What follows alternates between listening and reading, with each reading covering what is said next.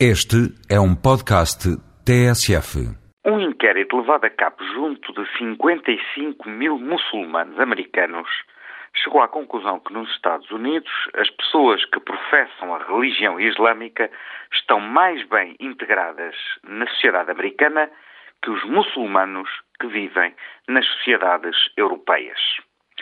Isto porque é um conjunto de questões sobre valores, como por exemplo o papel do trabalho na sociedade ou como aproveitar as oportunidades da vida, as respostas dadas pelos muçulmanos são muito semelhantes às da maioria dos americanos não muçulmanos.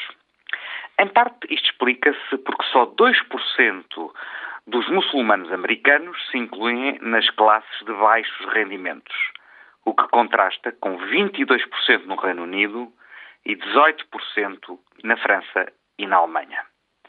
Mas se falarmos das questões mais sensíveis da segurança, nos Estados Unidos apenas 13% dos muçulmanos consideram o terrorismo suicidário como justificável em certas circunstâncias. Contudo, entre os jovens muçulmanos americanos com menos de 30 anos, esta percentagem sobe para 26%. No Reino Unido, são 35%. Em França, 42%.